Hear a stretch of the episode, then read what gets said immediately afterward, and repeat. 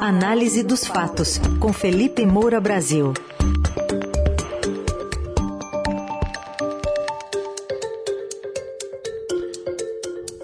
Hoje em destaque o inconformismo do presidente da Câmara, Arthur Lira, com o uso do termo orçamento secreto. Ele não gosta muito desse termo.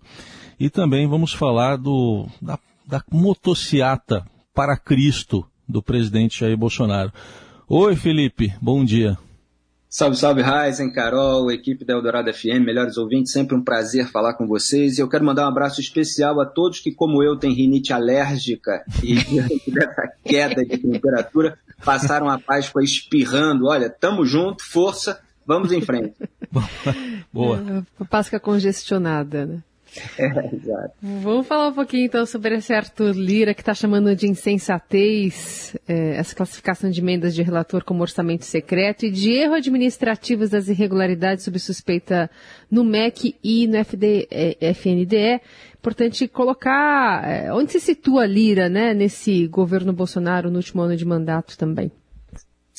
Pois é, cara. Lembrando que Arthur Lira foi eleito presidente da Câmara com apoio de Jair Bolsonaro e desde a sua campanha ali interna no Congresso Nacional, ele visava fortalecer é, o poder dos parlamentares com verba, porque é disso que ele entende desde que ele é, teve cargo lá na Assembleia Legislativa de Alagoas, onde foi acusado de rachadinha, etc. Tudo isso que é varrido para debaixo do tapete aqui no Brasil. E agora ele parece querer fundar uma nova língua, né? um, um novo idioma que é aquele idioma fictício lá criado pelo governo autoritário em 1984, a obra de George Orwell, é, o autor nascido na Índia Britânica, é, e que eu sempre cito porque os políticos brasileiros eles é, precisam ali fazer um recorte da realidade e definir a maneira de expressar certas coisas sem que aquilo corresponda ao que de fato está acontecendo. Então ele tenta fazer isso em dois casos bastante ilustrativos. Quer dizer, o orçamento secreto, ele dizer que é uma insensatez ser chamado de secreto, é de uma hipocrisia, de um cinismo avassalador, porque só é secreto por causa do Arthur Lira. Ele é o responsável por isso ter ficado secreto. É, ele, ele centraliza essa liberação de verbas para que parlamentares supostamente apliquem no seu reduto eleitoral, sendo que houve matérias do Estadão mostrando que eles aplicam até fora é, do Estado. E houve uma grande cobrança por parte da imprensa, em primeiro lugar, parte da sociedade, que resultou em medidas do Supremo Tribunal Federal, ali sob relatoria da Rosa Weber, cobrando transparência dos parlamentares. E até hoje eles estão enrolando para não fornecer ao Supremo Tribunal Federal os nomes dos parlamentares que indicaram, quer dizer, que fizeram pedido pela liberação de verbas nos anos de 2020 e 2021. Escrevi vários artigos sobre isso, o golpe do orçamento secreto, depois a sonsice do Rodrigo Pacheco, é, o Rodrigo Pacheco, que é o presidente do Senado, e é parceirão ali do Arthur Lira, que é o presidente da Câmara. Então, o, Pacheco, por exemplo, ele pediu para o relator geral do orçamento, Márcio Bitar, para fornecer aquilo que ele tivesse, caso ele tivesse, em termos de nomes dos parlamentares que pediram as verbas. Mas se não tivesse, tudo bem e aí pediu 180 dias, queria 180 dias para conseguir é, arregimentar todos esses nomes. A Rosa Weber deu 90 dias. Passados esses 90 dias, o Márcio Bittar pediu mais 90, a Rosa Weber não quis dar, é, recusou, é, já tinha dado 30 lá atrás, deu mais 90, eles queriam ainda mais, quer dizer, ficam enrolando para fornecer todos os nomes. Por quê? É, porque você tem a, a, possibilidade de os parlamentares trazerem a público nas redes sociais, e o Lira chegou a falar isso. Não, os parlamentares até mostram nas redes sociais, só que eles mostram aquilo que é, eles podem mostrar, vamos dizer assim, quando é conveniente para eles. Aquilo que eles querem esconder, eventualmente para fazer rolo, eles escondem. E você tem casos aí de investigações é, relativas a emendas que estão acontecendo por parte da Polícia Federal, menos do que deveria mas estão acontecendo. Ontem, inclusive, teve a notícia de uma, até um é, senador é, bolsonarista né, do PTB, o senador Roberto Rocha. É, você tem o caso do Josemar Maranhãozinho, e tudo isso está sendo investigado para ver qual é o vínculo, se são as emendas tradicionais, se são as emendas de relator, que são essas verbas extras criadas para compra de apoio parlamentar pelo governo Bolsonaro. é bom lembrar que isso é a institucionalização do mensalão. É talvez o maior absurdo em termos é, de é, desvio do propósito original é, do, do orçamento, do dinheiro público, durante o governo Bolsonaro. E isso foi absolutamente blindado e aceito até, até porque eles fazem a questão ficar muito técnica e a sociedade tem uma dificuldade de entender. A gente está aqui fazendo todo o esforço para explicar o que, que aconteceu. Aliás, é, é, curioso a gente lembrar do mensalão, é, porque o mensalão estourou lá em 2005, né, o mensalão do PT, e em 2006 a Procuradoria-Geral da República estava sob a coordenação do Roberto Gurgel, apontou o ex-ministro da Casa Civil José Dirceu como chefe da quadrilha do mensalão. E o operador do Dirceu, o ex-tesoureiro do PT, Delúbio Soares, ele tentou reduzir o maior escândalo de corrupção da história até então, porque depois ainda veio o Petrolão, que foi maior, né? com aquele eufemismo de recursos não contabilizados. O Arthur Lira agora, ele quer fazer a mesma coisa, tanto em relação ao orçamento secreto, quanto em relação aos escândalos que estão aparecendo no Fundo Nacional do Desenvolvimento da Educação, que é vinculado ao MEC, ao Ministério da Educação. Então a gente está falando de verbas que deveriam estar indo para a educação, que deveriam estar indo para que os brasileiros sejam é, mais bem formados, que eles consigam armar a sua estrutura mental, intelectual, é, que o Brasil consiga produzir, inclusive, mão de obra qualificada, que essas pessoas tenham maior discernimento, que elas sejam competitivas aí no mercado internacional, e esse dinheiro está indo para compra de apoio e para aliados. A gente viu aqui na semana passada, não vou repetir todos os escândalos, mas você tem é, empresas de aliados do Lira sendo beneficiadas em Alagoas. É, você tem também uma priorização de verbas para o Piauí, que é reduto do Ciro Nogueira, que ajuda a controlar, ajuda não, controla né, indiretamente o FNDE por meio do seu aliado, o Marcelo Ponte, que é seu ex-chefe de gabinete, que passou a ser o gestor desse fundo. E aí o Arthur Lira quer chamar isso agora, é, as, irregularidades sob suspeita no MEC, de erro administrativo. Quer dizer, é a nova versão do recurso não contabilizado. Então, na política, você tem a, a técnica do se colar, colou. O sujeito faz lá um, é, uma, artimanha, olha, vamos deixar uma brecha aqui e tal, né? E, eventualmente, alguém pode usar aquele dinheiro para enriquecimento ilícito, ou pode usar o dinheiro é, para reforçar um caixa de campanha, para fraudar a democracia. Existem todas essas suspeitas no ar fica parecendo assim que qualquer coisa, você diz, ah, não, foi um erro administrativo.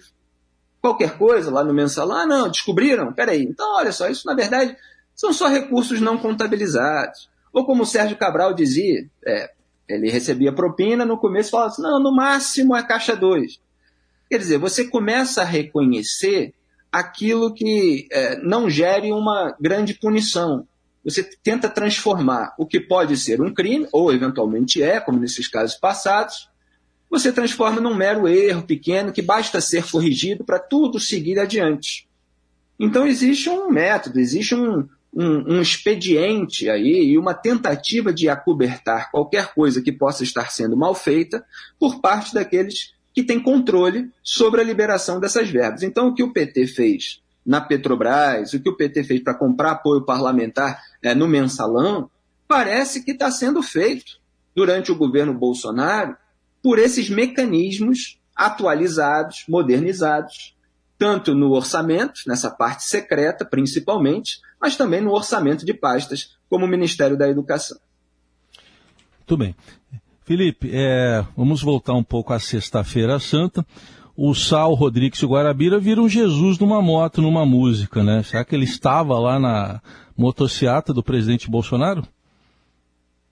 Pois é, cara. Que, que evento é, curioso e contrastante com a tradição cristã que recomenda oração, vigília, jejum no dia da Sexta-feira Santa, no dia é, que lembra a crucificação de Jesus Cristo na Páscoa, que tem a ver com a ressurreição no domingo. Os fiéis lembram de tudo isso. E Jair Bolsonaro está lá promovendo um culto à sua própria personalidade. É disso que se trata. Então, assim como no 7 de setembro houve aquilo que eu chamei de Dia da Independência da Realidade, com a manifestação bolsonarista é, completamente despropositada, porque é uma briga com o Alexandre de Moraes por parte da militância bolsonarista, sendo que Moraes nem atinge aí Bolsonaro, só atinge a militância. É uma, é uma treta sobre nada. A militância quer ter o direito de atacar o Moraes e o Moraes é, a, tenta adaptar ali o arcabouço legal a essas novas tecnologias, YouTube, é, redes sociais, etc., e aí causa um ruído danado nisso tudo, e um fica atacando, é, é, reagindo ao outro, sem que haja uma causa específica. É, e não tem nada a ver com os conceitos de pátria que deveriam ser reverenciados durante o dia da independência. Agora você tem o que eu chamei de Sexta-feira da Paixão Política. É, é, é assim, é um, um, uma desfiguração, uma deterioração, uma distorção é, do sentido da tradição cristã. Agora, isso parece que está em moda é, em regimes autocráticos, mundo afora. E o Brasil, é, lamentavelmente, parece estar seguindo uma linha similar. É claro que aqui não existe um arsenal nuclear, como tem a Rússia de Vladimir Putin, é, para que haja invasão de outros países e massacres como de Bucha, é, etc. No entanto, aqui, é, essa distorção do cristianismo vai, vai é, trazendo uma falsa, ajudando a turbinar a realidade paralela que grupos políticos criam. Eu estou dizendo isso porque, por exemplo, lá na Rússia, e é bom a gente é, usar o exemplo da guerra na Ucrânia para ver certas raízes de males que a propaganda traz. É, no livro que eu citei, aliás, no meu primeiro artigo é, no Estadão na semana passada, é, tem lá o depoimento de um banqueiro, Sergei Pugachev, que tinha conexões com a família do Boris Yeltsin, foi o primeiro presidente da Rússia é, depois é, do fim da União Soviética, e ele mantinha uma relação próxima com a igreja e acabou sendo o intermediário das relações entre a igreja e o Estado. O Putin usa muito a bandeira da igreja ortodoxa para é, cometer as barbaridades do Putin é, quer dizer, distorce a tradição do cristianismo que não tem a ver com isso. E aí o, esse banqueiro Pugachev, ele dá um depoimento para o livro e diz que o fascínio do Putin pela igreja era bem racional. Para o presidente, a ortodoxia era a pura encarnação da ideia nacional, mas com uma capacidade muito maior de unificar o povo do que a de qualquer partido político. E tem lá um dado interessante, de acordo com as pesquisas, 80% do povo russo não entendem nada sobre ortodoxia e não leem a Bíblia ou outros textos religiosos, mas se consideram cristãos ortodoxos. Quer dizer, você tem muita gente que se considera cristã, e no caso ali ortodoxo, mas a pessoa realmente não tem um conhecimento profundo daquela tradição. E isso certamente, eu não sei em que grau, acontece no Brasil, de modo que as pessoas que não estudaram a fundo a obra de Santo Agostinho, de São Tomás de Aquino, elas ficam muito suscetíveis à manipulação política feita com ares cristãos, que é exatamente aquilo que o bolsonarismo faz. Lembrando que, para associar as duas pautas aqui da minha coluna de hoje, nós estamos lidando com um escândalo de pastores que pediam propina a prefeito em troca da liberação da verba da educação. Então, quer dizer, essas pessoas não estão, nas suas ações práticas, seguindo aquilo que é pregado nem se, é, pelos Dez Mandamentos, por exemplo. Para a gente nem entrar aqui em maiores detalhes é, de toda a tradição é, cristã. É, recentemente você teve até o líder da igreja ortodoxa, o patriarca Cirilo, lá na Rússia, pedindo que a população se una às autoridades nesse momento de guerra na Ucrânia, que eles não chamam de guerra, porque lá tem a novilíngua imposta pelo Estado. As emissoras estão sendo fechadas se elas usarem a palavra guerra, porque lá só pode chamar de operação militar. Então você tem um controle que é exercido com a ajuda é, de uma parte da igreja, com a distorção da tradição cristã. E aqui você tem esse culto à personalidade que é exercido também com esses ares supostamente cristãos, obviamente falseando toda a doutrina para turbinar a propaganda populista, porque é disso que se trata. Você tem aí um presidente é, que ajudou a consolidar o nós contra eles, assim como o Lula, está dividindo a sociedade, que também é o contrário, de certa forma, do patriotismo, que visa a união da sociedade em defesa de um território comum. e ele quer a, aquela reverência. Tudo isso gastando verbas públicas, inclusive, é, e promovendo baderna num momento de feriado, em que as pessoas estão se deslocando para viajarem, para encontrarem os seus familiares. Quer dizer, é tudo errado, mas faz parte daquilo que eu comentei na semana passada, da técnica do, do Bolsonaro, é, de é, posar de machão, de é isso mesmo, vou vou atazanar todo mundo, a mídia, a imprensa vai reclamar e tal, e nós somos contra ele, nós fazemos mesmo. Então ele, ele estimula esse lado de suposta rebeldia como se isso fosse muito bacana. Mas a gente está vendo que não é, e o Brasil tem problemas muito mais graves, inclusive a inflação, o preço dos combustíveis, e ele quer distrair a população a respeito disso. Cometeram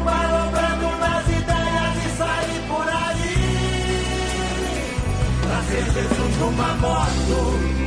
Che Guevara dos acostamentos. Bob tirando uma antiga foto. Cassius Clay antes dos tratamentos. Aí Nelson. Tá aí o Nelson Volter nos trazendo o Sá Rodrigues Guarabira. Acho que o Che Guevara não devia estar nos acostamentos lá também da rodovia dos Bandeirantes. Acho que não iriam gostar, né? É, pois é. Grande momento. É bom dar um tempero musical aqui a minha. É isso. Felipe Moura Brasil com a gente, sempre aqui diariamente, mas a coluna também é podcast. Já já vai estar em todos os tocadores aí para você ouvir e compartilhar. Felipe, obrigado. Até amanhã. É, muito obrigado. Só, só, citando de passagem, Jair Bolsonaro manteve a neutralidade sobre a guerra de Putin na Ucrânia, o que apenas confirma tudo isso que eu estou falando. Quer dizer, nem o repúdio à crueldade, que é a base do liberalismo, do conservadorismo, do próprio cristianismo, ele, ele, ele faz, né? ele não repudia. Até amanhã, um grande abraço a todos. Valeu. Tchau.